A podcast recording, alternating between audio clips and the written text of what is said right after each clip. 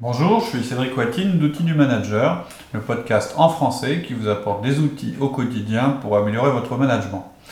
Euh, je suis sûr que vous savez ce que c'est qu'un brainstorming, vous en avez peut-être déjà pratiqué.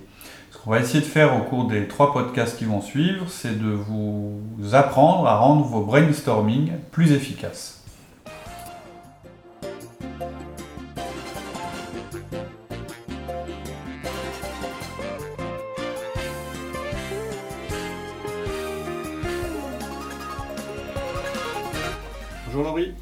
Cédric. Bon, cette semaine, on va aborder un, sujet euh, peut-être un peu plus gai que celui de la dernière fois, puisque nos derniers podcasts, c'était euh, sur le licenciement et ensuite sur les cas extrêmes où, ça ne sert à rien de faire un feedback. Donc, on, va, revenir à un sujet un peu plus léger et aussi, euh, mais tout aussi important, comment faire un brainstorming efficace. Surtout euh, qu'en plus on le vit régulièrement dans l'entreprise, brainstorming. C'est un outil qu'on utilise. Euh, alors brainstorming ou remue-ménage pour ceux qui, qui préfèrent parler français ou plutôt euh, presque canadien. c'est un outil qui est reconnu comme efficace pour produire de nouvelles idées.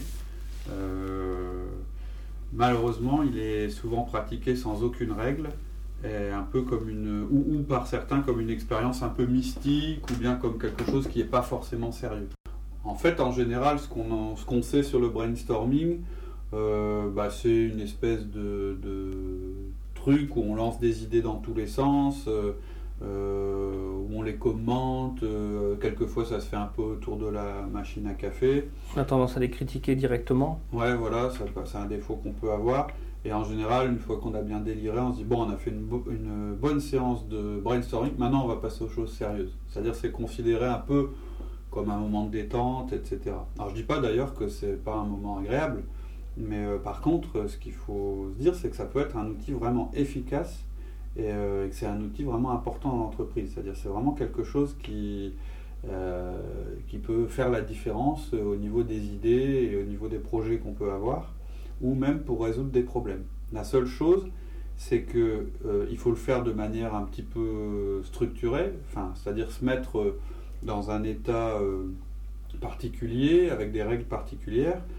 c'est un petit peu l'histoire de passer en mode, entre guillemets, créativité. et voilà, c'est pas simplement une petite partie de plaisir au milieu d'une réunion pour se détendre. Ça a vraiment un objectif. Mais pour ça, on va devoir éviter, euh, par exemple, certains réflexes qu'on a naturellement, qui sont celui, par exemple, de critiquer, mais on fera directement. La, voilà, on fera la liste euh, des réflexes euh, qui peuvent être des bons réflexes professionnels, mais qui ne sont pas forcément adaptés dans le cadre du brainstorming. Voilà, l'idée forte hein, à retenir pendant tout le podcast, c'est que le brainstorming, c'est un moment particulier, c'est une réunion qui a des règles bien à elle et qui ne sont pas du tout les mêmes que les règles habituelles qu'on peut avoir en réunion.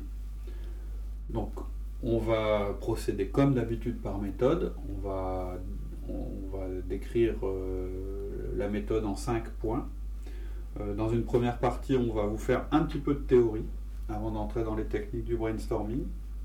Dans une seconde partie, euh, on va évoquer les règles du brainstorming, c'est-à-dire un peu la discipline qu'il faut appliquer pour que le brainstorming soit le plus efficace possible. En troisième partie, je donnerai quelques notes pour l'animateur, c'est-à-dire des conseils d'animation, vraiment des choses qui permettent de faire la différence. En quatrième partie, il y aura un petit bonus spécifique euh, pour les gens qui ont des réticences envers le brainstorming, c'est-à-dire quand vous avez des, euh, gens bah, qui ne sont pas habitués, euh, comment faire un petit peu pour aménager le brainstorming pour leur permettre de s'exprimer aussi. Puis cinquième partie, je te donnerai la parole, c'est aussi une surprise pour toi, c'est un bonus spécial Laurie. Euh, je te propose euh, que tu nous parles de l'anti-brainstorming, qui est, euh, qui est pas du tout le même outil, mais bon, je trouvais que ça pouvait être intéressant que tu nous décrives ce que c'était, parce que je sais que tu l'utilises de temps en temps. Ok. Alors là, tu nous as parlé justement, on va démarrer par la théorie, c'est un peu inhabituel. Euh, oui, c'est vrai. On commence par là, d'habitude, on est directement dans les. En général, on évite de parler de théorie. Par contre, euh, bon, on va faire de la théorie très light, mais c'est juste pour euh, vous aider à comprendre les règles qu'on va dire ensuite.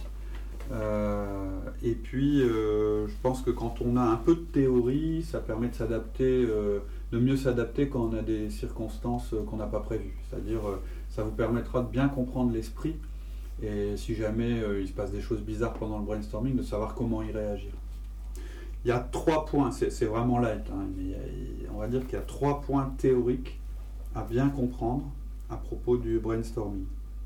Le premier point, c'est que le brainstorming n'est pas naturel pour nous, contrairement à ce qu'on pourrait croire. Le deuxième point, c'est un processus anti-sélectif. J'expliquerai ce que ça, ce que ça veut dire, par là. Et troisièmement, ce n'est pas un processus orienté solution. Encore une fois, malgré ce qu'on pourrait croire. C'est-à-dire qu'il y a un tas de choses qu'on va devoir euh, mettre de côté et pour lesquelles euh, ce ne sera pas évident parce qu'on est habitué à fonctionner autrement. Alors c'est une histoire de culture entre... Euh, non, de réflexe... enfin, quand je dis le premier point, c'est de dire que c'est pas naturel. Je ne parle pas de la nature humaine, je parle de notre formation de manager et en quoi elle nous a conditionnés à avoir certains comportements. Donc, pas naturel, pourquoi? Parce que si vous êtes, le, premier point, hein, si vous êtes un manager, on vous a toujours éduqué à faire ce qu'on appelle du management par exception, ou de la gestion par exception, ou agir par exception. Euh, en général, d'ailleurs, c'est une méthode très efficace. On est éduqué à repérer les exceptions, les choses, les événements qui sont hors tolérance, euh, ce qui est hors format, ce qui fonctionne pas bien, ce qui ne fonctionne pas comme ça devrait, tout ce qui est en dehors de la norme. C'est-à-dire qu'on ne perd pas du temps à accorder de l'importance à tout ce qu'on voit, mais à chaque fois qu'on est devant une situation, on est dressé, comme un chien de chasse, à repérer le truc qui ne va pas dans la situation. Euh, ça nous donne, d'ailleurs, euh, ça, a, un autre, ça un autre, euh, une autre conséquence qui est un peu embêtante lorsqu'on essaye de mettre en place des changements dans une entreprise, c'est que ça nous empêche de nous concentrer sur une seule chose à la fois lorsqu'on veut faire des changements. Par exemple, vous faites une étude, vous auditez un service ou une société que vous êtes en charge de faire évoluer, puis quand vous faites votre étude, vous repérez qu'il y a par exemple 10 choses qui ne fonctionnent pas. Vous vous dites, parce que vous êtes logique, bon, parmi ces 10 choses, euh, le mieux ce serait que je réussisse à n'en faire changer que les trois qui me donnent le plus de levier, les plus importantes, etc. Pourtant, vous allez avoir énormément de mal à vous concentrer sur ces trois choses importantes et à pas voir les autres défauts euh, qui sont autour. Vous allez avoir toujours cette tendance à, dès qu'il y a un problème, sauter dessus pour le résoudre. Hein, je sais pas, moi, imaginons qu'il euh, y a un problème au niveau du service client et que ce soit vraiment ce qui est le plus important, le plus grave, et qu'en même temps, il y a un problème de nettoyage euh, général dans l'entreprise, vous, vous, allez vraiment avoir du mal à vous dire non, non, ça, le problème de nettoyage, je le mets de côté, c'est pas grave, c'est pas le plus important. Ça, c'est des réflexes qu'on a acquis. Un autre exemple qui est un tout petit peu différent, mais qui explique aussi notre difficulté à regarder, euh, à regarder les choses sans essayer de repérer les exceptions. Avec plus d'ouverture Avec plus d'ouverture. C'est, euh, euh, je vous réunis dans une pièce, vous êtes tous des managers, et puis je vous dis, on va faire un test, je vais voir quelle est votre capacité à manager par exception. Donc je vous mets en condition, je vous mets dans votre zone habituelle qui est, qui, bah, qui est celle du, travail. Et puis je fais rentrer deux personnes qui portent une grande feuille en papier. Et sur cette grande feuille en papier, qui est, immense, hein, qui fait la taille d'une personne, dans un coin, il y a un petit point bleu et un petit point vert. Et puis euh, dans un autre coin, à l'opposé, il y a un tout petit point rouge. Et puis je vais interroger les gens. Je vais dire, bon, bah regardez, ok, vous avez vu, ok, maintenant, qu'est-ce que vous avez vu? Et la, majorité des gens vont me dire Ah, il y avait un petit point bleu et un petit point vert dans le coin, dans le coin de la, feuille. Et puis euh, les autres vont dire Non, non, il y avait euh, aussi un petit point un petit point noir en face dans le ou un point rouge, je sais plus ce que j'ai Point rouge. Un point rouge. Bah, ça, tu vois, tu es un bon manager. un, petit point, un, petit point rouge dans le, dans le côté opposé à la feuille. Quasiment personne va dire bah, il y avait deux personnes en train de porter une grande feuille en papier.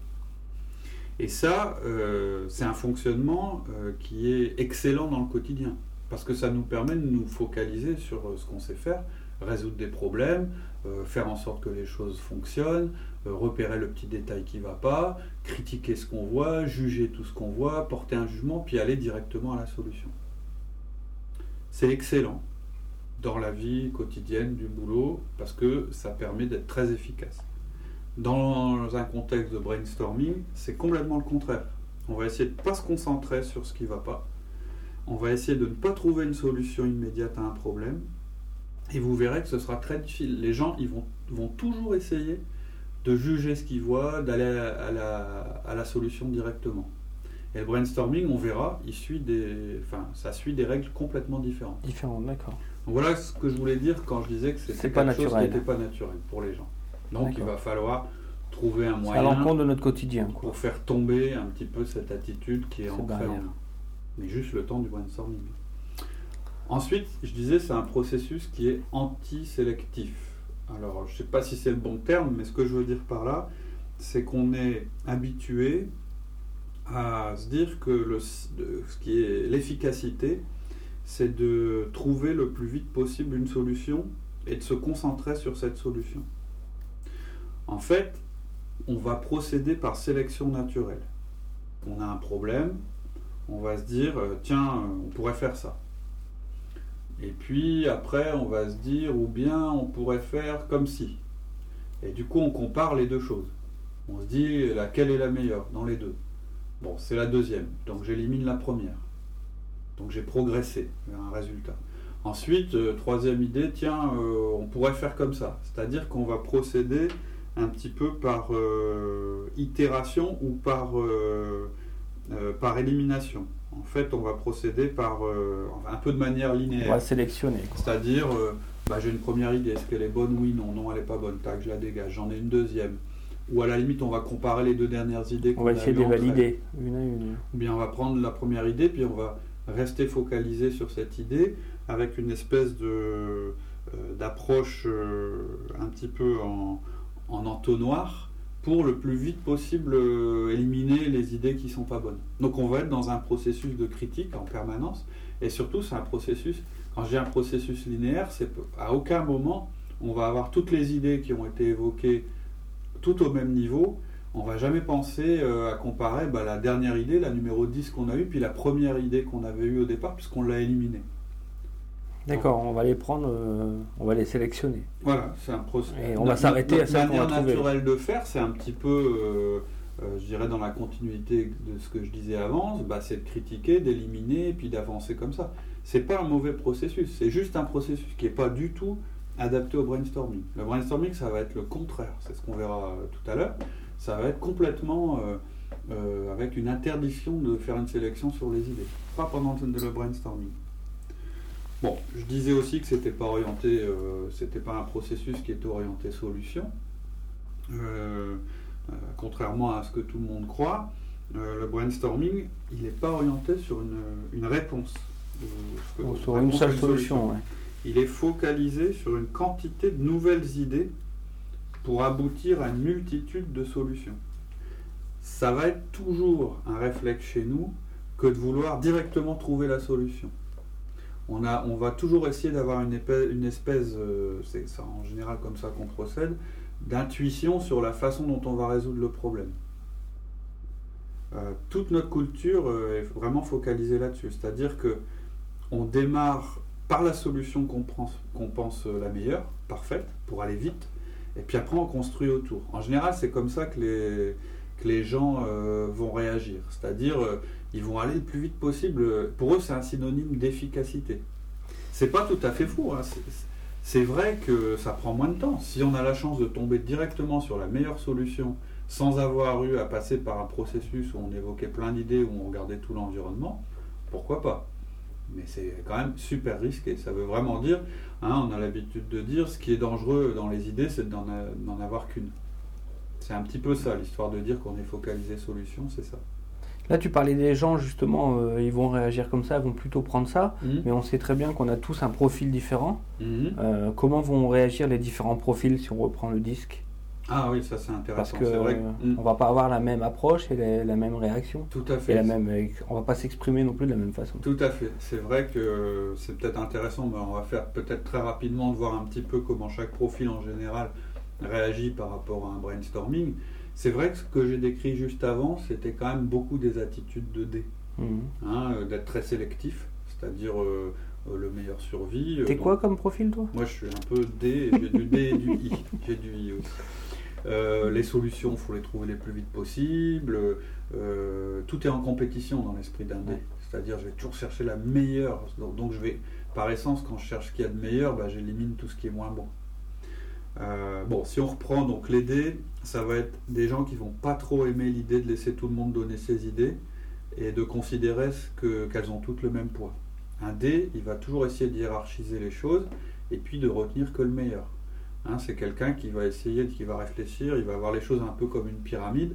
Et dès qu'on va descendre trop vers la base avec plein de possibilités de solutions, etc., pour lui c'est du détail, on rentre dans les, on rentre dans les choses euh, plus compliquées, euh, etc. Il va se lasser, il va pas vouloir y aller. Hein. On le voit souvent en réunion, un dé quand il commence à se reculer sur sa chaise, à prendre son Blackberry et puis à, faire des mails et des trucs comme ça, c'est que pour lui, euh, on est en train de faire quelque chose qui est plus efficace.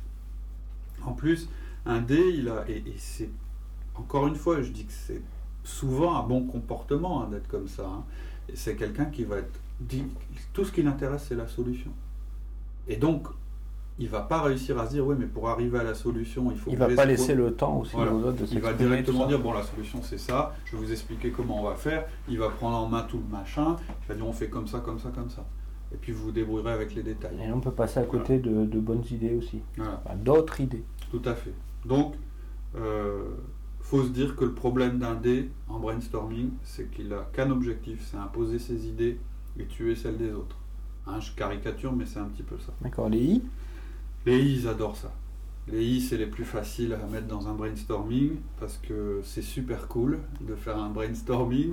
Euh, on va échanger des idées toute la journée, on va manger des pizzas, euh, euh, ce sera la fête, on va bien délirer. Ils sont complètement excités par l'énergie créative qui va circuler dans la salle, on va faire quelque chose de génial, on va être super créatif, etc. Les I, c'est vraiment un public facile pour faire un brainstorming. C'est des gens qui ont d'abord qui sont à l'aise à donner leurs idées, même si c'est un peu.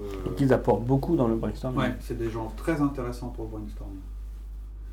Euh, après les, S. Bon, les S, c'est pareil. Ils peuvent aimer le brainstorming à condition que les règles du brainstorming qu'on va évoquer plus tard euh, soient bien respectées. les personnes. Mais voilà, ils vont être un peu effrayés à l'idée qu'il pourrait y avoir des conflits à cause de leurs idées ou que les gens pourraient pas être d'accord. Si on met trop d'idées, euh, euh, comment ça va se passer? Comment ça va se passer entre les gens euh, Est-ce qu'ils vont, est-ce qu'ils vont pas se disputer parce qu'ils seront pas d'accord? Et puis aussi, ils peuvent avoir un petit peu de réticence en se disant mais ouais mais attends si on fait ça qu'est-ce que ça veut dire pour les gens? Il va y avoir beaucoup de changements ça va être difficile à vivre etc etc bon des réflexes normaux d'un S mais disons en général, c'est quand même des gens qui vont être intéressants dans le processus, qui vont aimer le processus parce qu'il fait participer tout le monde et que c'est juste de faire participer tout le monde, que tout le monde donne son avis, etc. etc. En fait, ils seront beaucoup moins, euh, je dirais, à l'aise dans un processus euh, très sélectif. Puisque quand vous commencez à sélectionner, là où un D est à l'aise, un S, il va être, il va être moins à l'aise parce que euh, on va commencer bah, à tuer un quelques idées. Donc euh, ça risque de vexer les gens, etc. Après, il nous reste le C. Alors les C n'aiment pas trop l'idée du brainstorming. C'est peut-être ceux qui vont être le moins à l'aise dans un brainstorming. Euh, en même temps, c'est ceux qui vont le plus bénéficier de, notre bonus. Euh, c'est notre premier bonus, hein. pas ton bonus à toi, mais c'est, ce sera des manières qu'on va, essayer de trouver pour les rassurer. Euh, parce qu'en général, ils sont pas trop à l'aise avec ça. D'abord, ils vont trouver ça un peu idiot, hein, c'est un peu une dépense d'énergie euh, un peu inutile, un peu démesurée. Ils vont, c'est pas les règles habituelles. Euh, on, casse des choses établies depuis longtemps puisqu'on a le droit. On va plus respecter les règles, on ne respecte plus. Ils peuvent avoir peur un peu de perdre le contrôle. Et puis, c'est des gens qui, d'une manière générale, on verra tout à l'heure quand on va parler de, des techniques, euh, c'est des gens en général qui vont pas être trop à l'aise avec la, vitesse et la rapidité. Enfin, la vitesse et la rapidité, c'est la même chose, mais la vitesse et le, je dirais, le fait de jeter des idées qui sont pas finies. Quoi. Eux, c'est des gens en général. Ça doit être réfléchi. L'idée qu'ils vont, qu'ils vont envoyer euh, dans la salle, ça doit être réfléchi, ça doit être mesuré. En général, c'est déjà, en général, un peu des gens qui ont tendance, euh, on le disait quand on décrivait leur profil dans le, dans le podcast sur les essais, c'est des gens qui ont tendance à accumuler des données, beaucoup de données, pour être sûr de prendre la bonne décision hein, quand ils doivent prendre une décision. D'ailleurs, en général, ils ont beaucoup de mal à la, prendre, décision. Et donc, c'est pareil quand ils doivent dire quelque chose, quand on leur demande un juge, enfin, de se prononcer sur quelque chose, ils perçoivent ça euh, comme quelque chose de très complexe. Donc il y a besoin d'un peu de mesurer tous les effets de ce qu'on va dire, de réfléchir plus loin, etc. C'est le contraire de ce qu'on demande en brainstorming. Donc eux, ils vont avoir vraiment du mal. Euh, ça va être trop vite pour eux, ils vont être bousculés, ils vont trouver ça euh, complètement inefficace, et puis du coup, ça, va, ça risque de les bloquer.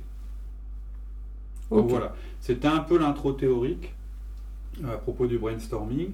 Euh, dans le prochain épisode, on rentrera là dans le vif du, sujet et on, parlera euh, des règles et des techniques qui vont être appliquées euh, dans le cadre du brainstorming.